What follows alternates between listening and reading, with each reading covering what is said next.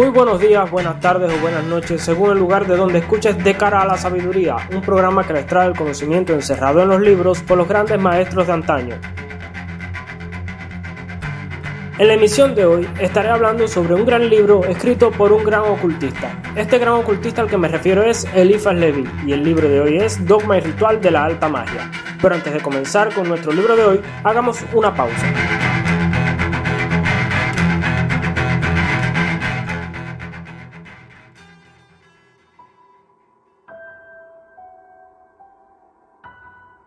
Comencemos primeramente hablando sobre Eliphas Levi.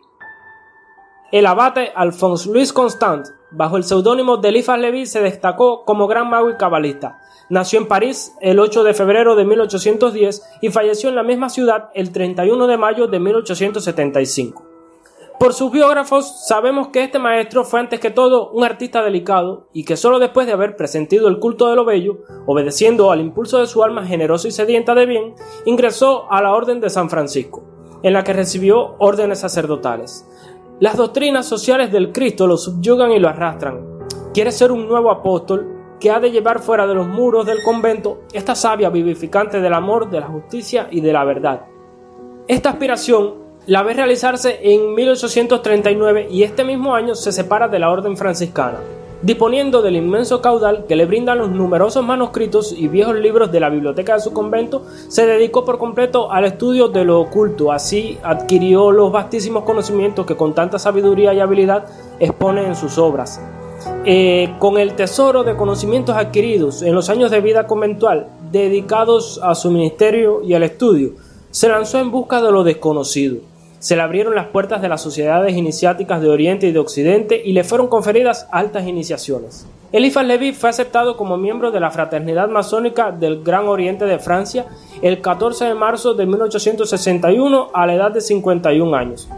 También entró a formar parte de la Logia del Perfecto Silencio y se le concedió el grado de maestro el 21 de agosto del mismo año. Perteneció además al Iluminismo y la Hermandad de los Rosacruz. Tuvo por maestro a Brewer Lighton, que fue desde 1849 a 1865 el 51 imperator de la Orden Rosacruz de Londres. Le suceden de 1865 a 1874 como 52 imperator Eliphas Levi. Para entrar en esta orden tuvo que pasar la prueba tradicional relativa a la evocación de Apolonio de Tiana.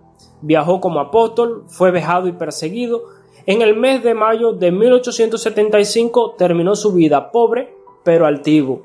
Entre sus numerosas obras, que han sido la fuente más abundante del ocultismo y misticismo desde su tiempo hasta hoy, pueden citarse como publicadas en diversos idiomas las siguientes.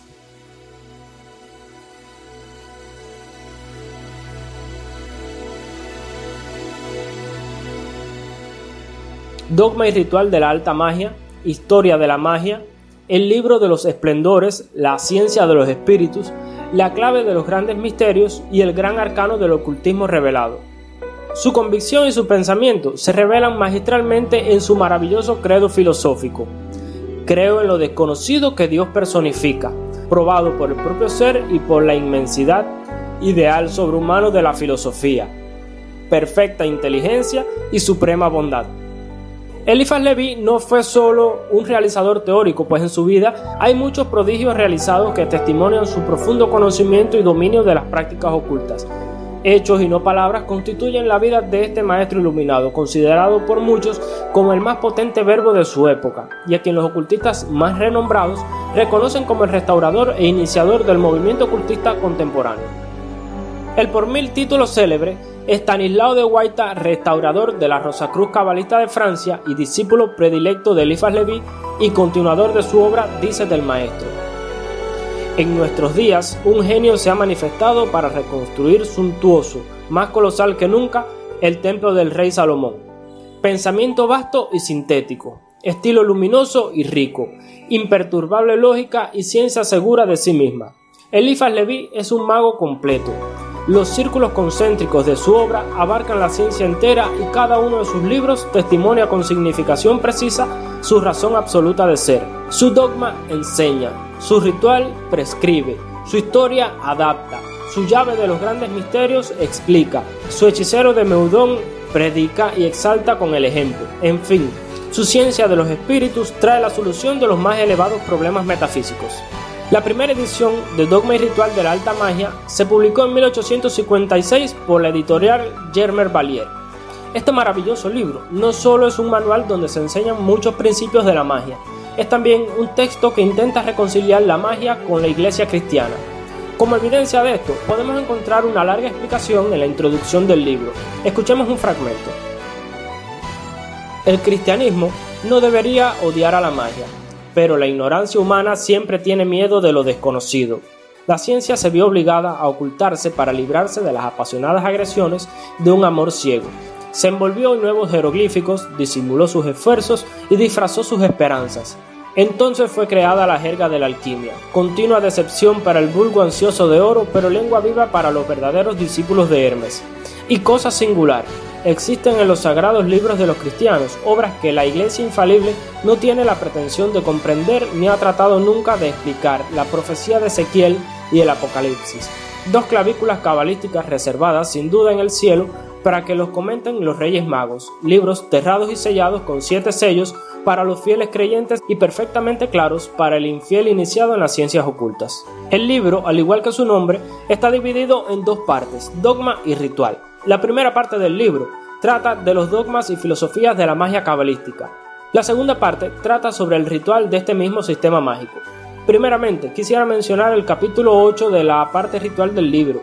Este capítulo habla sobre los peligros que presenta el ejercer la magia. Puede conducir a la locura a aquellos que no se hayan basado en la suprema, absoluta e inefable razón.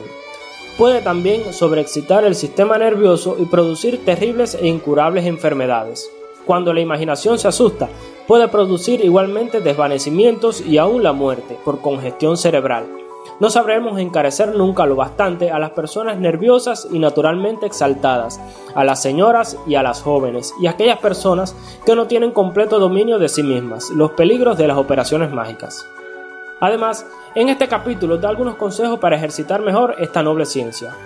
El que se entrega a las obras de la ciencia debe realizar diariamente un ejercicio moderado, abstenerse de veladas largas y seguir un régimen sano y regular Debe evitar las emanaciones cadavéricas, la vecindad de lugares en que hayan aguas corrompidas y alimentos indigestos o impuros. Debe especialmente distraerse diariamente de las preocupaciones mágicas por medio de cuidados materiales o de trabajos de arte, de industria, etc. El medio de ver bien es el de no mirar siempre, y aquel que se pasara toda su vida mirando hacia el mismo sitio no llegaría nunca a él. Otro capítulo que contiene una gran clave es el 11. Permítame leer un fragmento para que comprenda mejor a qué se refiere este capítulo. Formar la cadena mágica es establecer una corriente magnética que será más y más fuerte en razón de la extensión de la misma.